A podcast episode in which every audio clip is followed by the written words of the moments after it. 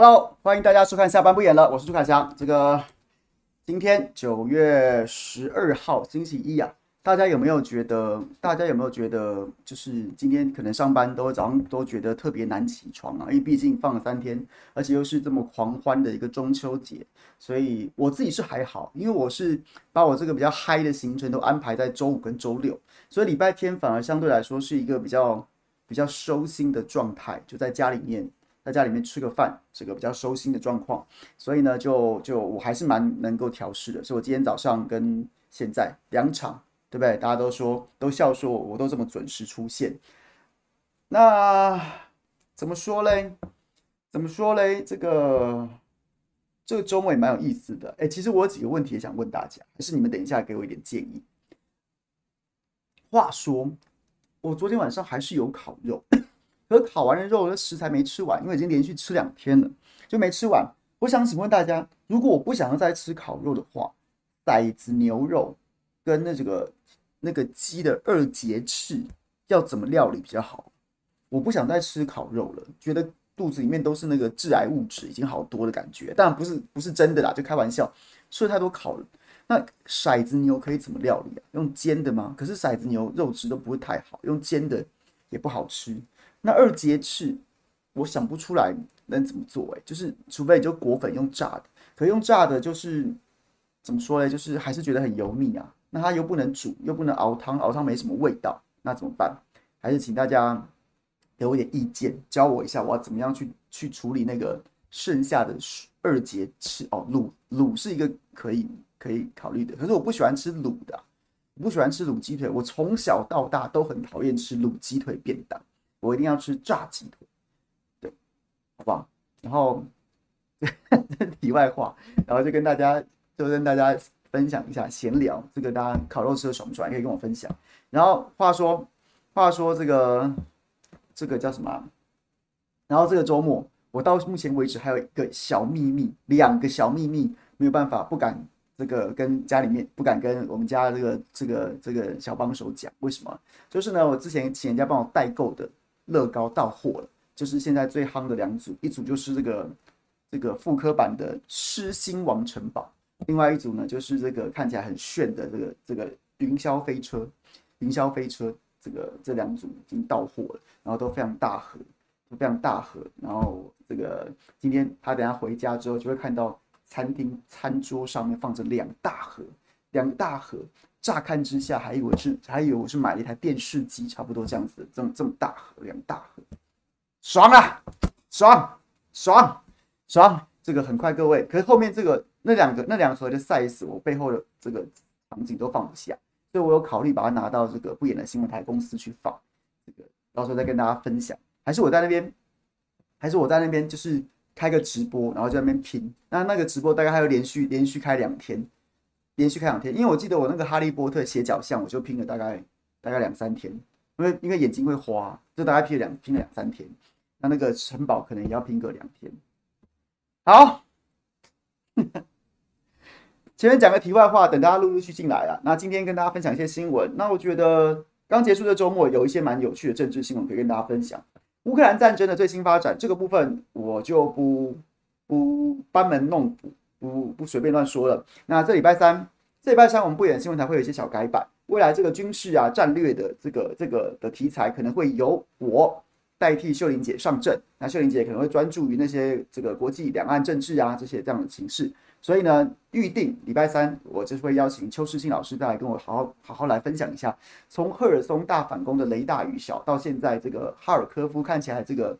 俄罗斯武装部队真的是一线崩溃啊！怎么会这样子呢？那跟大家分享一下，这是上，但是上周蛮值得注意的消息。那今天最新的发展是开始出现一些戏剧性的变化，开始一些这个戏剧性的变化，包括什么？包括像是大家知道了吗？这个二月二十四号，俄罗斯入侵乌克兰，攻打乌克兰以来，然后呢，乌克兰其实基本上没有被断水断电，也没有断网，但是呢，好像现在俄罗斯就是在哈尔科夫这个地区伊久姆，然后呢，被被被这个被夺回去之后呢，然后呢就开始好像真正要打仗了，真的要打仗了。然后呢，这个扎波罗热这个核电厂。俄这个乌克兰一直宣称俄罗斯在炮击这个核电厂，但是这个根本就是一个很荒谬的大内宣，因为这个扎波罗热核电厂在开战之后很快就被俄罗斯占领，他干嘛去炮轰自己占领的核电厂呢？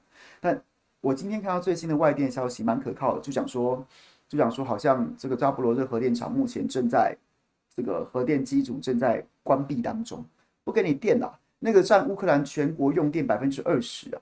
百分之二十，全欧洲最大的核电厂，俄罗斯真的下定决心要把它关闭了，所以看起来，看起来似乎这个需要真进入一个真打的一个状态。那战况会怎么样？我们可以再来再来关注啊。好，然后呢，那还有什么新闻？台湾政策法，台湾政策法最近也是也是蛮热门的消息啦。那我个人对台湾政策法其实很早就开始关注。我我我平常心说，我不是美国政治的专家。然后我也不是国际政治的专家，所以我一直都觉得不会冲这么大吧，不会冲这么大吧。可是看起来好像真的，美国人是好像真的要冲这个法案，因为毕竟他管理台湾去死啊，就是我们反正他又他去挑衅中国大陆，然后苦果都台湾承受，美国人搞不好还可以因此获得一些政治利益耶。那所以所以就看吧，我觉得这其实也是最近非常需要关注，尤其是收一个假回来，那就是我觉得这个新闻是蛮值得大家关注的。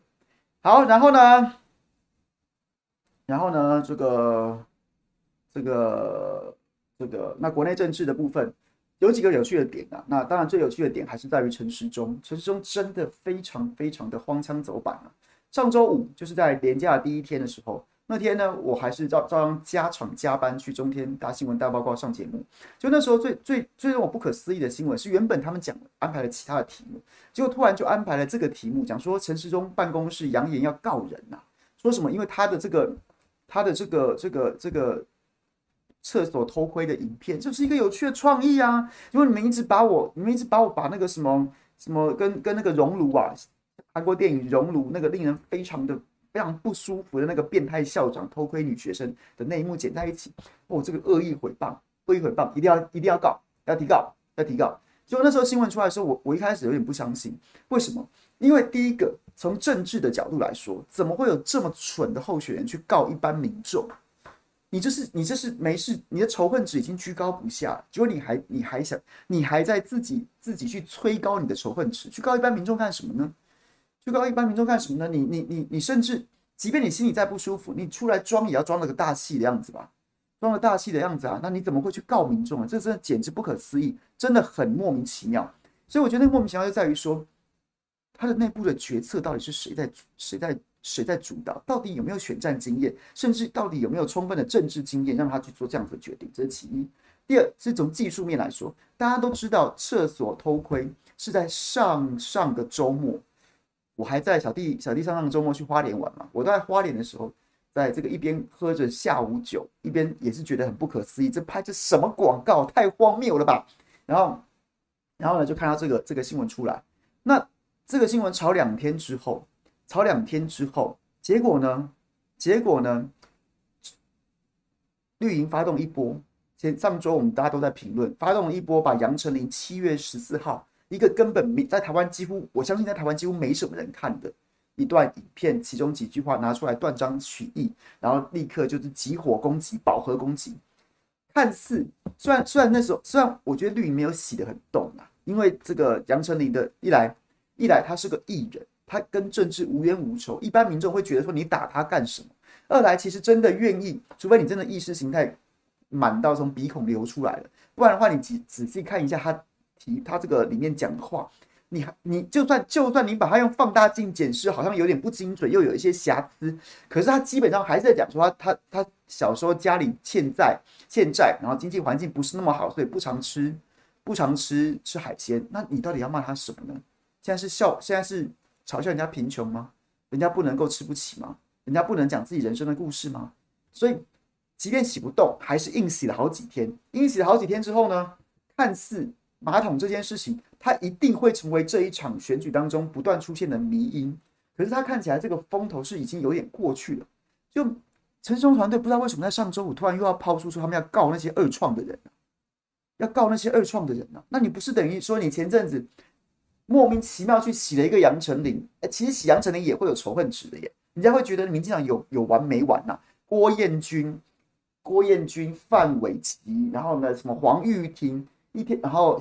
这个徐小可习大堆艺人，洗杨丞琳，这也是有仇恨值的。但是他也许在判断当中觉得这个仇恨值是可以用来很重要、很重要。他的 CP 值，即便仇恨值增加，但是我要盖过阿中的偷窥，所以我还是照洗不误。结果你自己又把这个新闻重新拿出来，是我不可思议的点。这是第一个不可思议的点，我完全没办法解答，我完全没办法帮大家解答为什么要这么做。这在。我不敢说，我不敢说我有很丰富的政治幕僚经验，没有。我大部分时间是做记者的角色，在外面观察。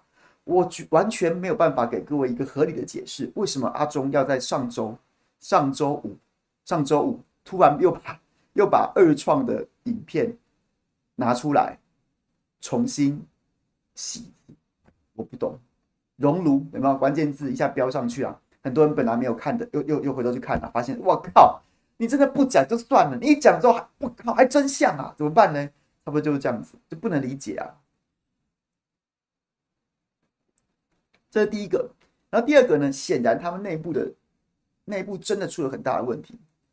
阿中在阿中近办发新闻稿，扬言要要要去报案，然后就出现什么报案提告，报案不是提告，提告没有报案。还是什么一大堆有的没的，在那边在那边峰回路转，然后焦糖哥哥又在自己脸书上写了一篇说，有什么错？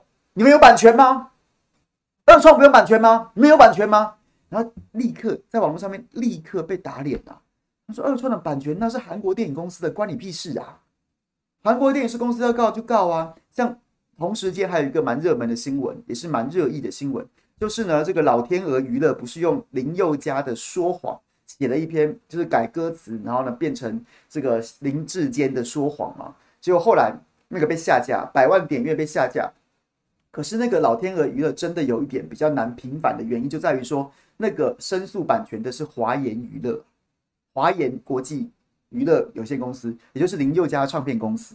所以当他当他去主张著作权的时候，他当他不想跟你这样二创的时候。他是真的有权利这么做的，所以大家都只能说：“哎呀，好遗憾啊，不见了。”那老天爷恐怕也没有办法做什么。那同样同样的例子，你搬过来，那你请问你阿中团队，你有什么资格在那叫什么叫啊？你的广告那已经是公开播送的，你要怎么主张版权？那其次，其次，真的要主张那个电影的版权，电影的那个商业的版权，那是韩国电影公司的事啊，轮不到你焦糖哥哥出来说三道四啊，马上被打脸，然后焦糖哥开始讲说什么？更何况他讲这个还跟阿中自己的。自己的新闻稿，还有侦九队在受理报案之后的说法不一样。阿中竞选办公室真正的新闻稿，还有呢，侦九队在受理报案之后出来的回应，都是说阿中竞选竞选办公室办公室告的是诽谤啊，加重诽谤啊，跟版权有什么屁关系啊？你就是不喜欢被人家说变态嘛，你就是不喜欢被人家说偷窥狂嘛？那那焦糖出来洗什么地啊？你洗地还洗错，引用的法条也不对。然后甚至连基础事实都讲错，你洗什么东西啊？所以就是非常荒谬的。然后结果晚间他不是又发了一篇，礼拜五晚间接着又发了一篇说鼓励二创，鼓励二创。我看我刚看那个标题的时候，我记得我第一时间看到的时候是开车在停红灯的时候，我看到一个说阿中这个我鼓励二创，我第一时间还想说哇靠，果然是果然是这个缩了，洗不下去了，被缩就缩掉了，缩掉。结果后来没看没看懂。等到真的停好车，仔细看那篇文章的时候，才发现说他鼓励二创啊。但是呢，对我恶意诽谤的，我还是要提告。我已经完全提告了。你在讲什么东西啊？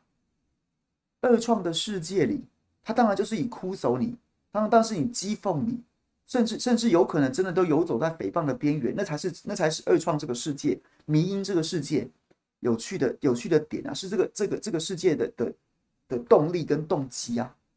那陈时中这番这番这这篇声明不发还好，一发就更成为被嘲讽的对象啊！因为大家讲说，哈，陈世中鼓励二创，但是是要对我有利的二创；陈世中喜欢二创，但是是要说我好的二创，那就不叫二创啊，那就不是一个在网络上面原生的二创，那就是一四五零啊，那就是你的网军啊，干你的网军当然自己创来创去都好的啊。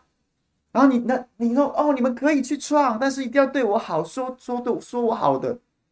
这个新闻稿真的不发也就算，这个脸书文真的不发也就算，一发反而让人家觉得说你真的就是一个就是一个完全活在自己世界里面，完全已经不晓得这个这个宇宙或这个世界怎么运作的。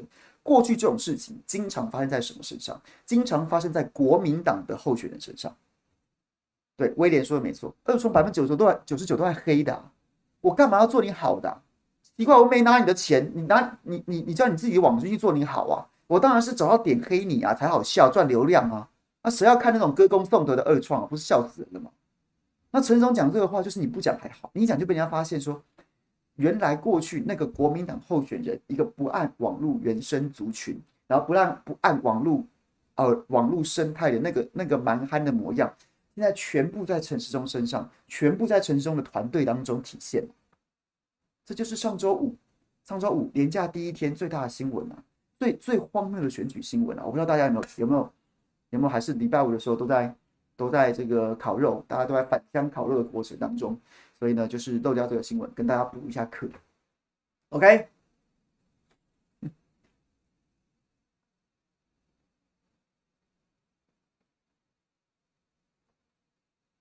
对，大家就是这么精准。Cash 跟这个奔波尔巴都说都说都很精准，给陈松鼓掌的二创是欢迎的，黑他的我就告你，真的，这真的是这真的是在垫自己的仇恨值而已啊，没什么好讲，你真的在垫高自己的仇恨值。好，然后呢，礼拜六礼拜六小弟也在休假，礼拜六哦，真的喝得很开，喝得很开，喝得很开。然后呢，就是所以那天我也没有太关注新闻，结果礼拜天。礼拜天准备收心的时候，我礼拜天有加场去大新闻大曝光下午，然后结果呢，发生什么事儿？发生什么事儿？发生的事就是我才知道礼拜天漏掉了一个大新闻！我个人认为是非常重要的大新闻！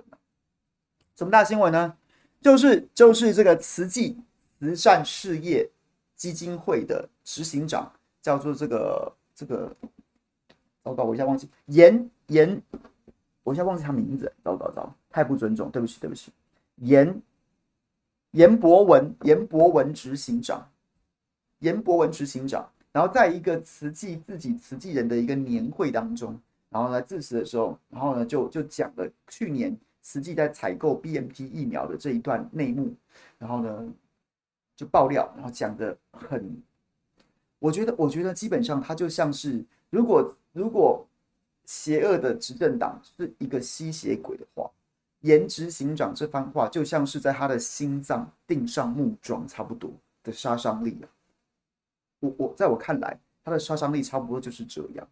基本上，这个这个新闻，如果不是经过媒体的筛选、绿媒的这个这个故意不谈的话，基本上他就是在吸血鬼的心脏钉上木桩，差不多这么样大的杀伤力。他讲了几个点。简单讲，就是还原去年去年慈济在采购 BNT 疫苗的过程，采购疫苗吧，后来才是锁定 BNT，然后不断的遭到刁难。其实，在他们表态说要采购的时候，就有很多这个工商团体的大佬或是政界的大佬，就这个明的暗的。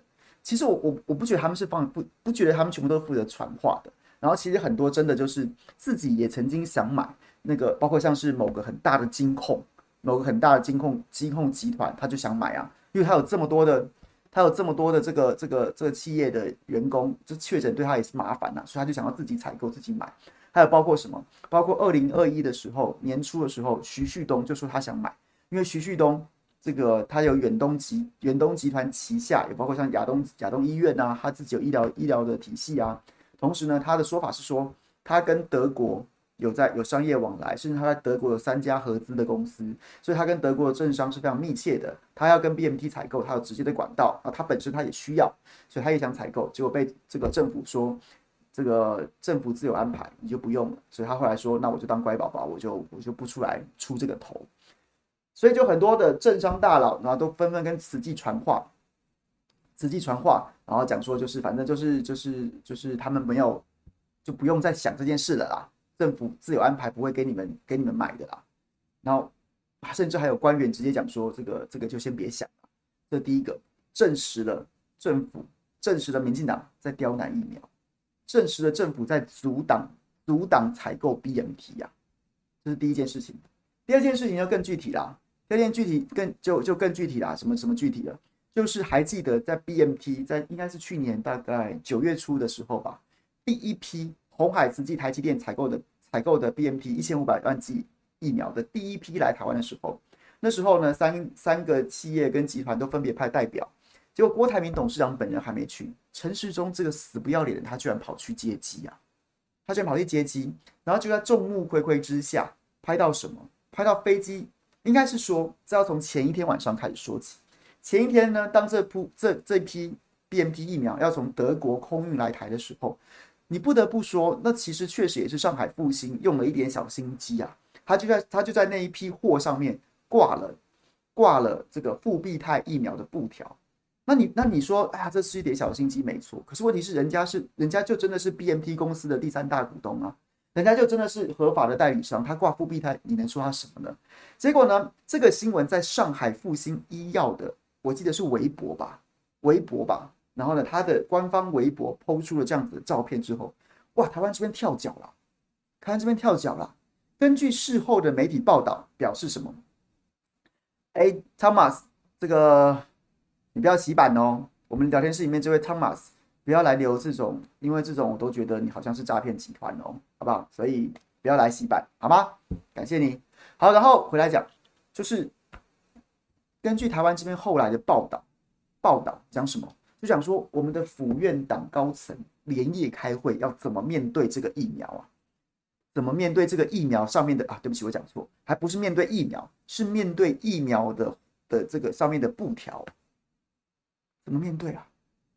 我讲了老半天，因为我一直跟台湾人民讲说什么，哎呀，复必泰是中国疫苗。后来这条防线守不住的时候，然后呢，就就在那边明着不敢讲，私下一直讲说不能不要挂复必泰，我们就是 BNT 原厂采购的，因为我们是跟 BNT 原厂采购的，才还他才可以从德国空运来台，我们才给民众打复必泰，我们是不打的，就一直在一直在后后来还记得吗？去年后来挡不住了，这民怨实在太太太盛了，太大了。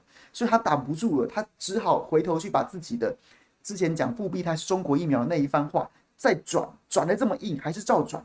可是问题是，他现在如果非要台湾来上面挂复必泰，他怎么办呢？所以府院党连夜在开会，两条路走。第一条路，想办法把它拆掉，把它拆掉。反正来台湾的就是不能叫复必泰，布条一定要给我拆掉。另外一条路就是让大家看着复必泰。然后呢，顺水推舟说，就是中国在挡我们采购疫苗，就是后面后来有这个媒体报道这个内幕，大家如果去找的话，可以找到这样的报道。那最后显然就是拆掉这一派胜出了，才有这个飞机停妥之后，飞机停妥之后，然后呢，货舱门打开，有一个人钻进去，有一个人钻进去，然后把那个那个布条剪掉。那为什么大家知道剪掉了？因为就是因为上海复星医药在自己的微博。放了他上机时候的照片。那当货舱门打开的时候，这个这个下货之后，布条不见了，不见了，大家就知道说是那个人进去是把布条取下来。那现在这番这这个这个有没有唤起大家的记忆？那重点是什么呢？重点是后来这个针对这个布条，因为那时候很多讨论，你有必要这么这么做到这种程度吗？挂复必泰又怎么样？那根据台湾的一些海关相关的法规。飞机停妥之后，它的货运，你在对，你在你在出发地报个关之后，进到台湾，你要入关之后才能去碰啊，不然没有，不然这样子的话，你就能跑一跑钻进去，然后呢去碰那个货物。未来未来如果在入关之后，它跟当时报关的不一样，那怎么办？那谁负责？所以是有相关的法规的。当那个人钻进去，他其实就是违法的。众目睽睽之下，公然违法。众目睽睽之下，公然违法也不行。就是要把那个布条拆下来。好，当时陈时中在被问起的时候，他怎么说？他说那是台积电派人去拆。我不知道，没事，我不是我啊，那是台积电，那是台积电派人去拆的。然后呢，东扯西扯说什么？那台积电当初签的合约没有布条，不可以挂布条啊，所以说他台积电去拆掉。我们是这个看这看了看到这个新闻才知道什么之类的，大概是类似这样子的意思啦，没有很精准的跟大家还原逐字逐句，但反正是个屁话，我也不想要还原那么精准。总之呢，阿中当时是说那是台积电派人钻进去拆的，结果在这个假期当中，这个谭啊，对不起。严博文执行长还原了，他说政府对这个是非常碍眼的，然后呢是实际派人进去，实际派人进去把那个布条摘下来的，因为如果不摘下来，政府甚扬言不愿意验收啊，不愿意签收啊。我听到这个时候，我真的觉得，你知道一一方面很惊讶，另一方面不惊讶。不惊讶的事情是你真的意外吗？民进党去年做这种事情，难道难道他会干这种事？你真的意外吗？那还是惊讶是什么？哎，那是人家花钱，那慈济、台积电跟鸿海又没用你政府的钱，他们花钱去采购回来之后，求求你政府，你签下签下来收了吧，然后呢，麻烦让民众接种吧。各位啊，你你一个垃圾政府，你不买疫苗。一天到晚推脱，然后说买不到，然后人民每分每秒都在死去，然后有台湾的良心企业家、良心慈善团体说：“我求你让我买了，然后我自己出钱，我把所有合约搞定，我请我把它运回来了，请你签收。”我们的政府居然为了那一个布条，你不拆下来，不签收，你你知道我我简单。我简单做个小的结论，在这一段，小的结论啊，你知道，我觉得台湾政治走到今天最丢脸的一件事情是什么？很多事情啊，但其中一件很丢脸的事情是什么？就是陈时中为什么会在选首都市长啊？他现在应该在移送法办吧？他现在应该在牢里面蹲，在看守所里面蹲。关于他那些那些贪那些可能的贪污贪污舞弊，那些渎职的。所有一切的一切的这些罪行，他应该在看守所里面羁押，三不五时就像阿扁扁案一样要出来开庭，然后还原当年当年那个疫苗空窗期，还有高端疫苗的相关弊端，他到底做了什么烂事？他到底包庇了什么？他到底窝藏了什么？他到底护航了什么？他到底徇私了什么？对，还有今年黑心快筛的事件，我不能理解台湾政治怎么会这么悲哀？这种人。他他比较适合他的位置，难道不是在看守所跟法院之间来回吗？怎么会是还大到处大言不惭，说人家你说我挡疫苗，你头壳坏掉？你说你说人在那边讲什么五四三？你在讲你在讲你是在讲颜博文说五四三吗？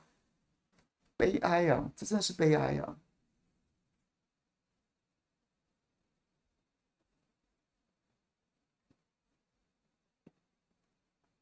就是这么荒谬啊！就是这么荒谬啊！所以我说，就是还原这个，还原这件事情啊！所以你看，跳脚啦！陈时中连续讲了几天，颠三倒四，我没有挡疫苗，我没有阻挡疫苗啊！你没有阻挡疫苗，这板上钉钉的事情啊！推荐大家去看钟佩君脸书，我看他看了他脸书，然后也是唤起了我的很多记忆。去年，去年当疫苗荒的时候，现在大家都把台积电、红海跟这个。慈济现在两在讲在一起，但其实不是这样子的，不是这样子的。去年的时程是还记得是大家应该印象比较深刻的是，红海的郭台铭董事长率先出来说要买，记得吗？出来说要买，结果那时候就已经被推脱了将近两个礼拜。行政院指挥中心他也不敢说不给你买，但是他就跟你推脱，拖来拖去啊，什么要八项这个什么原厂证明文件呐、啊，还记得吗？八项原厂证明文件讲了讲。一直在推脱，每天都在推，他就是说要买，结果好像政府就一直不怎么甩他，就一直推脱。后来呢，郭董是不是毛起来了？他是是不是在脸书上面写了八点声明？八点声明直接对蔡英文总统喊话。我记得时候我在直播的时候，我还特别有一有一集专门专门在在讲说郭董的声明是非常高明的，相较于他选总统的时候看起来有点没准备不及。这份声明回到他商业谈判的领域之后。真的是见神杀神的犀利啊！他的主旨就是总统，可不可以让我见你？你的属下有人在害你啊！总统，我想要当面跟你报告，这个疫苗拖了两个礼拜没有进展，真的是有人可能没有跟你说实话，所以总统让我见你吧。哎，结果呢？民怨炸锅。那那一段时间，大家有没有记得？有没有去帮郭董按赞？他连续几篇，他连续几篇这个这个这个文章，都是都是十几万人按赞按赞啊！因为那是民民心之所向，大家太急了，太着急了，太着急了。有年年长者身体比较不好的，担心自己会死掉啊；年轻的也许不担心，说自己有可能重症死亡的，不想打高端，大家多急，急的跟什么一样啊！是不是记得记得这样子？是不是有记得这一段？然后呢，实际是在六月份的时候，六月初的时候，郭董大概是在五月中的时候就已经表态要买疫苗了。实际大概是在六月六月初的时候，然后呢是六月一号还二号吧，然后正式就发声明出来受访，然后讲这件事情的宣誓说我们要我们要全世界动员动员所有慈济的力量、慈济的人脉、商界的人脉。或是说任何的一切的的的的关的关系网络，他们要想尽办法去采购疫苗，想采购疫苗，然后呢来捐赠台湾人民。六月六月初的时候，六月初的时候，结果呢？结果呢？发生什么事情？发生什么事情？然后就然后陈时中六月二十三号的时候，六月二十三号又拖两个礼拜哦，红海那边也在拖，然后呢，慈济这边也在拖。陈时中六月二十三号。说什么？这个啊，这个二十二号的说了，二十三号见报。目前以台积电跟鸿海的专案为主，太多人要买哦，会找会引发干扰啊。陈松说，指挥中心有专有紧急授权台台积电跟鸿海可以去谈判，这是一个非常特殊的采购专案。目前的目标就是积极促成此案。有一些案子相对来说啊，没这么完备的，如果有太多管道啊，反而会妨害了原本的采购专案。我听不懂欸疫苗不够，当然是多多益善。然后呢，台积电跟慈济可以买得成，呃，台积电跟鸿海可以买得成。请问慈济为什么买不成？但是陈在陈世忠的耳中，陈世忠的不是耳中，从陈世忠口中说出来，太多人买很会造成困扰啊！太多人买会造成困扰啊！说真的，我到现在都听不懂他在讲什么。太多人买为什么会造成困扰？这是六月二十三号的时候的事。到六月二十七号的时候，六月二十七号的时候，慈济的证严法师他亲自发了一封声明，还记得吗？这个声明的杀伤力、威力、震撼力，几乎就跟郭董当时八点声明一样。八点声明对着总统喊话一样。他怎么说？慈济法师其实就简单的，他就讲说：“我采购疫苗，就只有一个目的。”就是要拯救生命的，拯救生命。这个疫苗出来，哎，结果大家大家还记得发生什么事吗？证严法师以他的高度跟格局，他讲：我买疫苗就只是为了拯救生命。结果呢？结果在六月二十七号，六月二十七号，证严法师发了这个声明之后，中华民国行政院。这个这个垃圾，这这是这个垃圾院，他怎么说？他说啊，他前面巴拉巴拉讲了一段呢。除了民间企业之外，慈济基金会同样有意捐赠疫苗啊，并于日前寻台积电永龄基金会同样的窗口向食药署递送申请五百万剂 BMT 疫苗紧急进口，就是那个八项文件、八项证明文件。但是行政院同样态度保留啊，强调慈济的提案必须先由食药署审查。评估可行性与性质是否与专案相似，但是即便相似啊，也并非每个申请案都可比照办理。这不是在打，这是什么？这不是在打，这是什么？我知道，我知道，实际，我知道你送了文件了，我知道你送了文件了。但是啊，你去跟食药署谈一谈啊，看你这个专案跟台积电、红海一不一样啊？我们准了台积电、红海，你先看你这案子跟他一不一样啊？好，那就算一样，就算一样，我们也不是每个都准哦。OK，我们也不是每个都可以比较办理的、哦。这不是在打，这是什么？这不是在打，这是什么？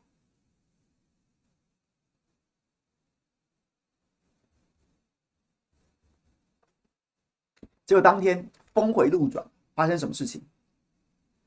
行政院陈时中还是这个嘴脸，还是这个嘴脸，但是呢，对民意真不得不说，他真的更敏感一点的，更敏感一点的蔡英文总统本人，本人就立刻跟立刻跟立刻跟证严法师视讯了。大家记不记得有没有这个新闻？这个这个蔡英文总统脸书还 PO 了他跟证严法师视讯，这个不得不说，他真的对敏感，对对对民意。比行政院跟指挥中心要敏感很多，敏感很多。他知道这件事情会炸锅。你打枪证严法师、欸，你打枪疫苗、欸，你是不是疯了？所以，所以行政院可能还在。当然，过前一阵子的拖延，你不得不说，我也觉得那一定是蔡英文的意思。可能那时候关于高端的生技帮还不死心，所以行政院在第一时间回应证严法师的声明的时候，可能走的是原本的策略。但总统就知道这件事情会出包了，会炸锅了，所以赶快跟证严法师视讯。六月二十七号，六月二十七号，他起码要先把这件事情，就是让让让广大慈济信徒跟证言法师，你要先按捺他们一下，按捺他们一下。然后，但是但是还是很不可思议的事情是什么？六月二十九号，六月二十九号，然后呢，显然总统有交代了，有交代了，有交代说，哎，慈济这个不能这样处理啊。不能这样处理啊，所以呢，所以就讲什么？那陈时中还是在指挥中心记者会里面讲什么？六月二十九号，证严法师跟严博文执行长，就是今天出来出来说话的严博文执行长，在跟总统视讯通话之后，也曾经去指挥中心拜会过陈时中的，也就是陈时中在讲说什么啊？证严法师给我很多鼓励啊，我们吃早餐啊，什么什么什么这些这些这些之后，陈时中那时候还在。五四三，他怎么说？他怎么说？他说，指挥中心指挥官陈时中也证实，去年六月二十九号，在证严法师跟总统总统视讯之后两天，昨天啊，慈济有来拜会指挥中心，那他表示，采购疫苗啊，不是上街买菜了，有关程序跟谈判啊，慈济很急，他了解并感谢慈济为为善部落人后的心，但要先让红海跟台积电的路走清楚啊，你在讲什么？真的是一群垃圾耶！陈时中，人家慈济很急，实际很急是要拯救人命，那应该要拯救人命的指挥中心，你们在干嘛？你不急吗？你不怕疫苗买的不够多吗？你不怕你不怕红海跟台积电就算买成了，那后续如果跟不上怎么办？一千万剂也是不够的，你都不着你都不着急，实际很急，你轻描淡写的，好像你是个第三人称的的的旁观者，你是个你是个政论名嘴一样。你应该是最急的人啊，但是你在那边评论哦，实际很急啊，实际很急，但是买疫苗不是上街买菜啊，我在讲什么？但显然那时候后来的情势看起来就是没有办法挡了，因为民怨实在太旺盛，而且那时候是民进党民调非常低的低谷的时期。三天之后，三天之后，七月一号，民进党政府终于还是还是松口点头。让慈济加入鸿海跟台积电同一波当中，同一波当中一起一起采购疫苗，所以才有后来大家至今都会很感动跟感谢的那一千五百万剂。然后呢，如果你算一算，算一算，这个严博文执行长他讲什么？他讲说他在讲说这个延宕的时间大概就五十七天呐，五十七天。你算一算，我现在查到最早的新闻，实际大概是在六月二号。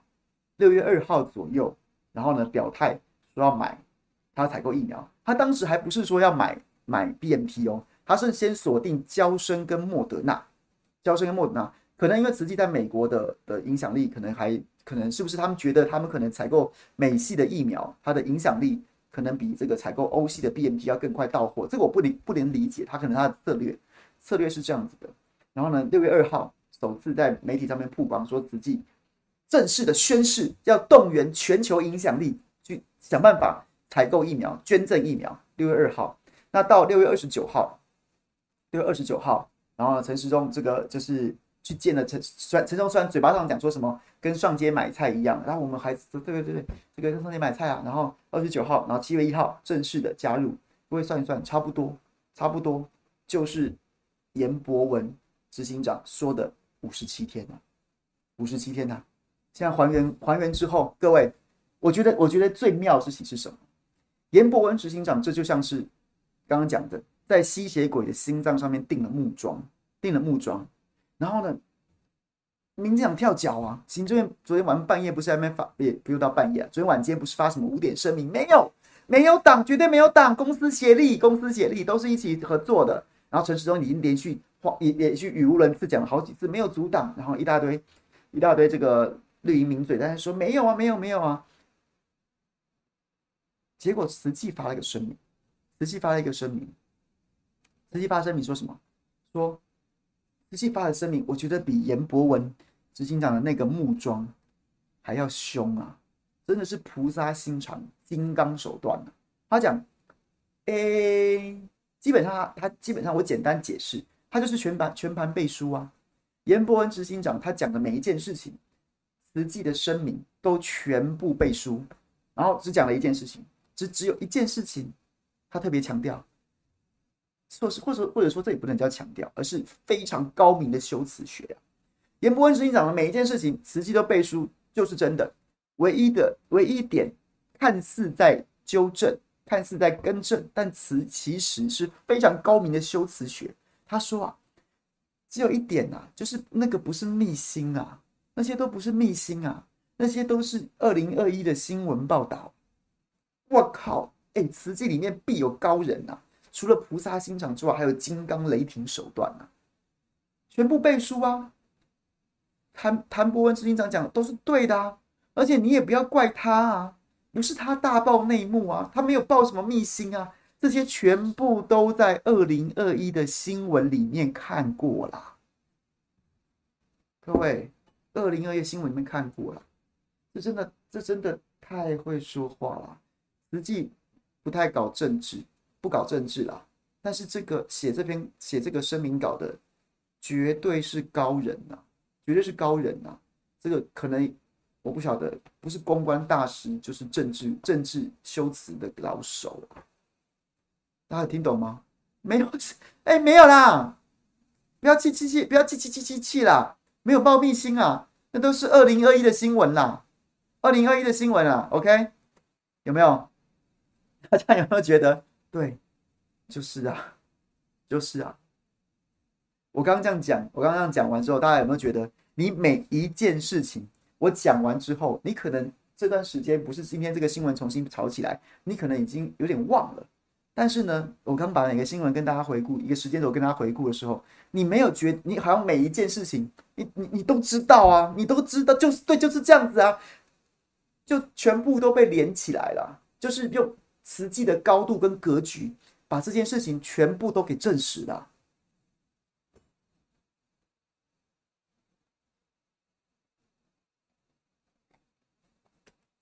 是不是荒不荒谬？荒不荒谬？这在台湾发生呢、啊，所以这就回到我前面讲那个小结论呢、啊。你你是不是就不能理解台湾政治怎么走到这一步？陈时中这种人，行政院里面做这些决策的人，食药署指挥中心里面做这些决策的人，甚至更高层的、更高层所谓生技帮操弄高端股价的，然后呢，要什么？陈建仁二零二一年的时候，二零二零年的时候讲什么？这个我跟大家讲过很多次。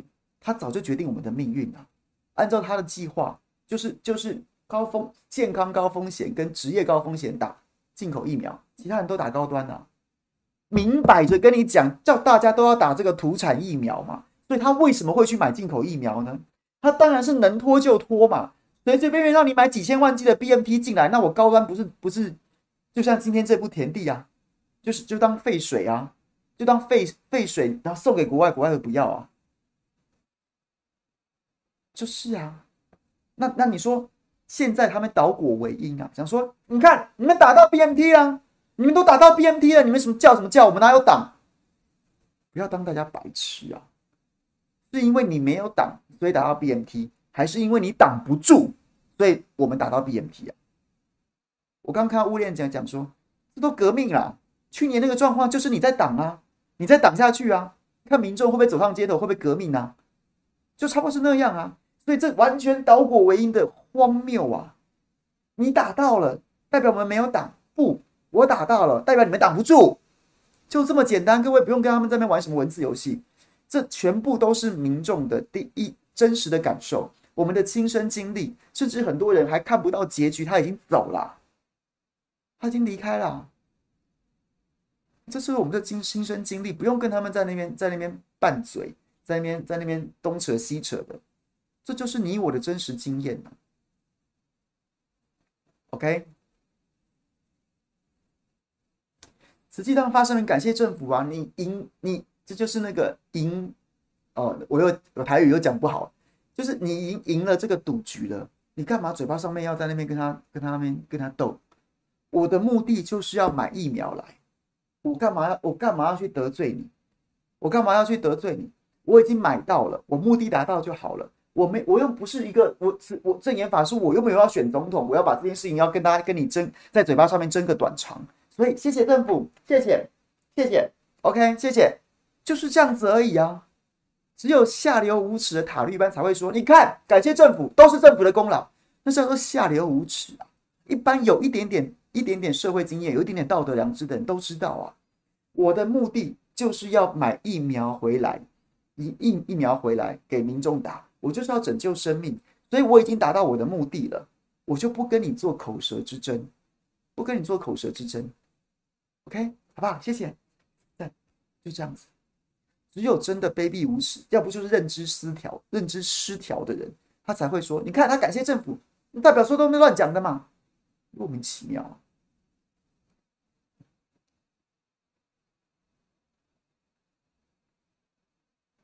所以回头来讲。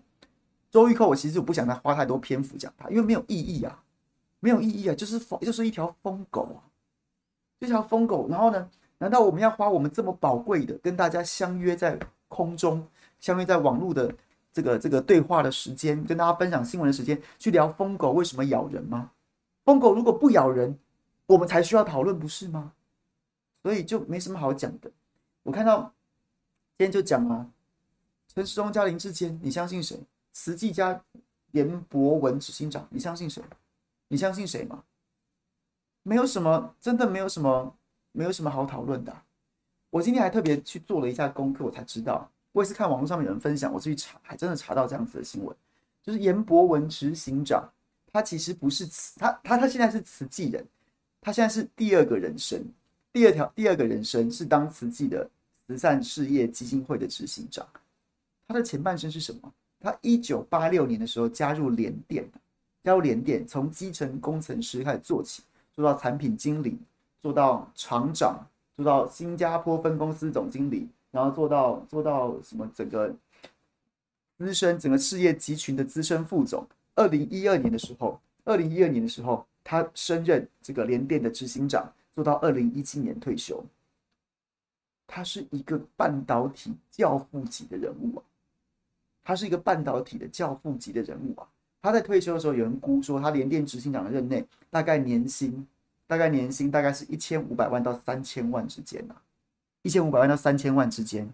他是一个这样子的半导体教父啊！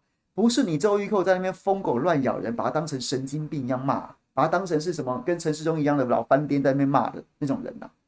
然后二零一七年退休，从联电退休之后，就加入了慈济慈善。事业基金会去担任执行长，然后他做的，他做的最重要工作就是把数位科技，还有数位化的各种先进的管理技术，把它纳入，拿然后用来经营，用跟用来管理慈济文化基金会。过去这不得不说，早先几年的时候，有很多讲说慈济很多是热心有余，专业不足，然后又或者是说，或者说至少在这一块，他们没有认真去做这种这种这种数位管理啊，数位科技啊，或是说这种。比较先进的软实力管理技术的导入，然后所以就是之前不是已经被人家打打什么宇宙大觉者啊，然后说怎么慈善账目不清啊，什么之类的事情。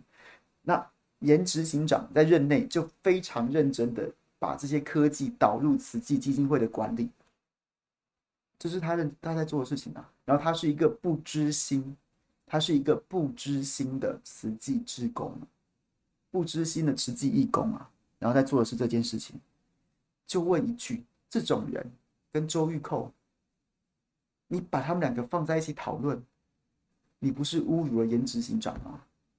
你不是反而给了给了周玉蔻一把登云梯吗？他有资格吗？他有资格吗？不要理他就好，不要谈他，让他继续大声嚷嚷。我们所有人就静观其变，看他跟看陈时奋，看陈时奋好不好？A.K.A. 翁达瑞跟周玉蔻，哦，让周玉蔻还有翁呃陈时奋 A.K.A. 的翁达瑞成为民进党的声音，成为民进党的嘴脸。他年底就准备死死透，不用跟他们争啊！天下天下杂志曾经有一篇写这个这个严博文执行长，然后呢就访问他很多的故旧啊、故旧啊、同僚啊、部属啊，然后就有一个评论想说，他基本上是一个没有声音的人，基本上是一个没有声音的人，但是呢，他是一个非常。非常有毅力的人，基本上用四个字形容，叫做使命必达。我不得不说，这句话真的是可以用来做这个对颜博文在这一局当中的一个注解。如果不是，如果不是一个非常有毅力、使命必达的人，也许在去年那五十七天，在去年的五十七天，他没有办法坚持到最后。你堂堂慈济，你堂堂半导体教父。我要做，我要做义工哎！我是要捐疫苗给政府，让人民百姓打耶。结果呢？结果呢？受你这样的羞辱，哎呀，这个我们很困扰啊！太多人要买，我们很困扰啊！那不是上街买菜啊？然后呢？就算你这个专案跟台积电一样，我们还是要来看一看啊！不是都可以比照办理的。我是要我自己出钱买疫苗送你，所有行政我帮你搞定了。我去跟外外国这个国外谈判签约，我就是我就是运回来求你让民众打就好了。这什么态度？这什么态度啊？如果不是一个使命必达的人，他也许就他也许就走不到最后了。我举个我举个对照组对照对照组。我我没有 diss，我没有任何不敬的意思。还记得佛光山也说要买疫苗吗？说佛光山有在海外信徒的一些关系，所以他们要采购娇生疫苗。结果呢，总这这政府是不是就一直在放话，侧翼也一直在打击，买不到啦，我看是买不到哦。你以为冷冻鸡腿啊？你我看是买不到。我敢说啊，这国际上没有现货啊，但可能也有啦，但我不知道买可能买不到哦。还记不记得陈时中？苏贞昌一搭一唱，在那边买不到，然后一堆侧翼在那边讲说，可能是骗局哦，可能是骗局哦，可能是掮客哦，然后是不是到来买来买去是中国疫苗哦？佛光山也照样侮辱，星云的背景谁不知道？星云国民党的啦，讲这些，后来佛光山是不是就不想要搅这一局，不想淌这个浑水？然后呢，就说啊，那我们把所有可以采购的管道，我们就送交给指挥中心去参考，让让指挥中心决定要不要采购，还记不记得？我没有说佛光山怎么样，我我没有要我没有要攻击佛光山，而是你不能怪他们呢、啊。有很多人就不想跟你政府玩了，许旭东也是啊，某大金控也也是啊，佛光山也是啊，他们没有错，错的是这个无良的政府啊，错的是这些恶心的政客啊，错的是这些恶心还要装好人的政客啊，他们没有问题。那所以所以不得不说，天下杂志对于。颜博文执行长的说的形容是非常，这至少这一篇这篇访问这个注解是非常精准的。那回到第一句，基本上是没有声音的人，你就知道了我们的愤慨，我们的愤慨不只是一般草民，如这种半导体教父，年薪一千五到三千万的半导体教父，在经历去年那一段，他也有火，他也有情绪。没有声音的人都都都说话了，没有声音的人都忍不住要说话了，你就知道了，这个政府在去年真的是干了多么丧心病狂的事。他一颜执行长，我不晓得，我没有办法，我我也不敢乱讲，我不晓得他是怎么看待这件事情，但我我我我只能猜测，他也许也会觉得不可思议吧？怎么会有这种事情？这是一个政府。OK，讲完了，这就是这两天，陈松今天还继续说谎啊，还继续说谎，我怎么可能挡？我是头壳坏掉吗？这不要掰嘛。我刚讲啊，这就是一般民众大多数人的生活经验，我们真实经历过这一段啊。你就是在挡啊，只是后来因为民怨实在烧得太旺了，你挡不住啊，所以你才让人家买啊，你才让他买啦。这有什么问题？这两个不冲突啊。你不能，你不要拿倒果为因，然后呢欺负大家，好像我们逻辑都很差，好像我们都金鱼脑，我们都记不住这一切。你就是在挡，你只是挡不住而已啊。那这有什么好说的？那这有什么好说的？所以各位，一一二六去投票，一定要给民进党死透，一定要给他死透。尤其是陈时中，陈时中的状况，我不能理解。他为什么有资格选首都市长、台北市长？他应该不是在土城看守所，就是在从土城看守所准备去开庭的路上，就是这样啊。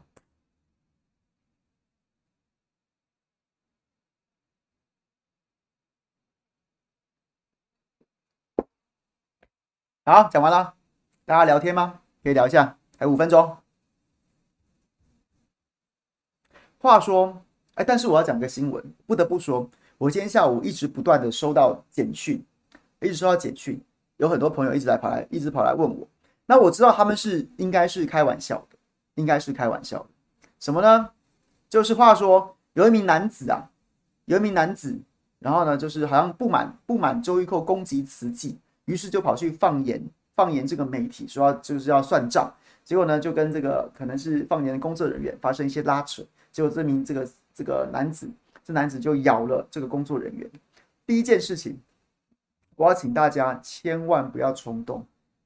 你越是气愤，你越是在情绪上面觉得很难接受，你越要想办法保持一颗理智、理就是理智的脑，才不会在盛怒之下做出后悔的事情。所以，请各位千万不要这么做，千万不要这么这么做，千万不要这么做。然后结果呢，好笑的事情是。因为跟周玉扣杠上，然后这名男子，然后呢，他的特征是四十三岁，小弟刚好我四十三岁，结果下午就一直被不同的 骚扰，说你在哪个派出所？你被移送移送移送警分局了吗？要不要要不要去保你？你还好吗？然后连钟佩君，我的好朋友钟佩君，稍早之前也也赖我跟我说，你在哪个分局？要不要要不要？我我能为你做的就是交代远景帮你买好一点的便当。各位，不是我。好吗？那不是我，OK，我是动口不动手，动口不动齿，好吗？那不是我，OK。而且我还看到那个心头壳讲四十三岁中年男子，我心想说这新闻太不友善了吧？四十三岁就中年男子哦，四十三岁已经叫中年男子了吗？啊，我我已经我已经被写成中年男子了吗？那七十岁的周玉蔻算什么？就只能写老嫗啦，不然呢？对，好啦，总之。虽然这是个严肃的新闻，用比较有趣的方式跟大家讲，但无论如何，千万不要做出这种可能让自己吃上官司，也千万不要做出伤害他人身体的行为。我们君子动口不动手，OK？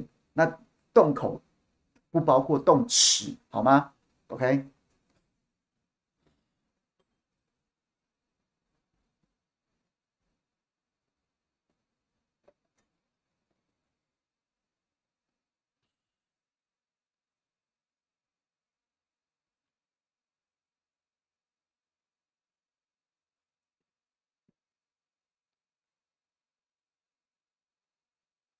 玲玲说：“ 陈慧文在管这个鼓吹，不要让蓝蓝营胜选，塔利班永久盘踞控制台湾。”我就简单讲，很多人一直问我，我我我，其实我本人本是不想回，因为我觉得每个每个政论政论名嘴有自己的市场跟有自己的观点，这这就就就就这样子吧，就这样子嘛。那你喜欢听你就听，不喜欢听就不要听。但是如果真的要问我的话，我当然是不认同啊。那不认同也不见得伤害我们之间的交情啊。然后呢，就是也也是互相尊重嘛。他他这个论点我不认同，我不代表说我他其他论点我都不认同啊。那就但是反正我是不认同嘛，我不认同他这个主张，就这样子。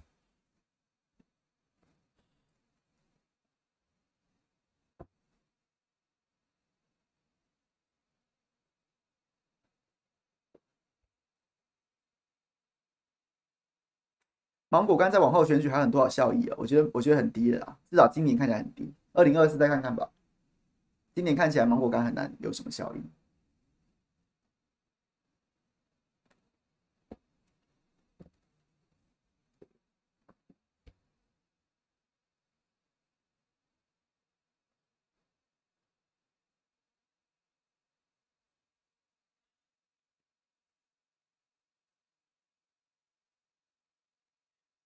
Landy，我不赞同啊，就是不赞同啊，对，不赞同。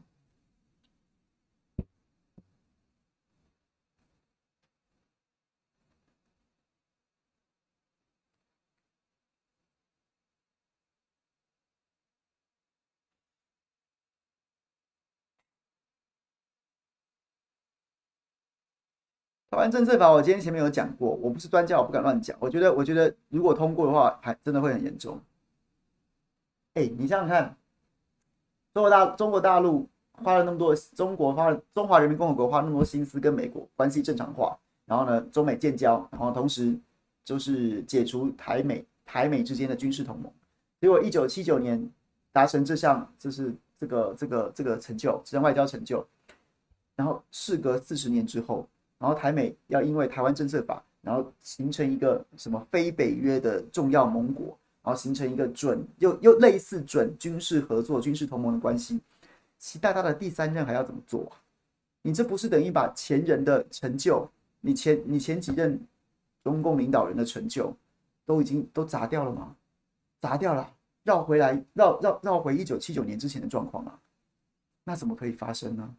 所以我觉得。我觉得反应应该会很激烈吧，具体怎么做我我不敢乱讲，可是可是从一个一个道理上面来说就很难，就很难就很难说得过去啊。我是习大大，我也是我也没办法，我也没办法做事啊。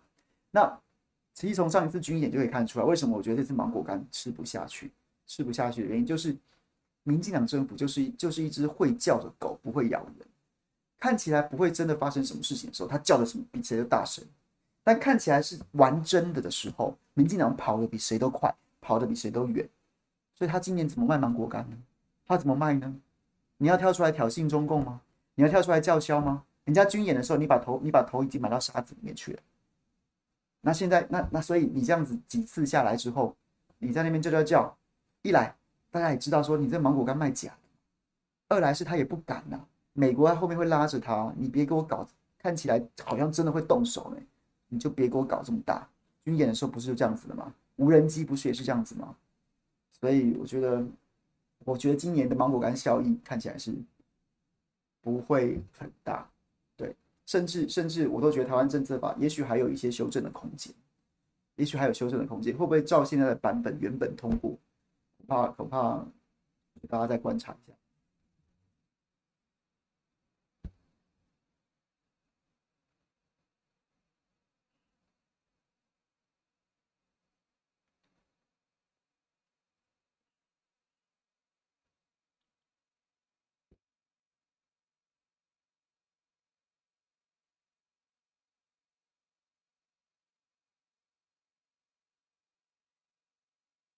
好啦，今天就谢谢大家啦。这个祝大家 Monday Blue 赶快过去，好不好？但是我在我看我刚直播的过程当中，我们这新店地区一直下着滂沱大雨，都没停过。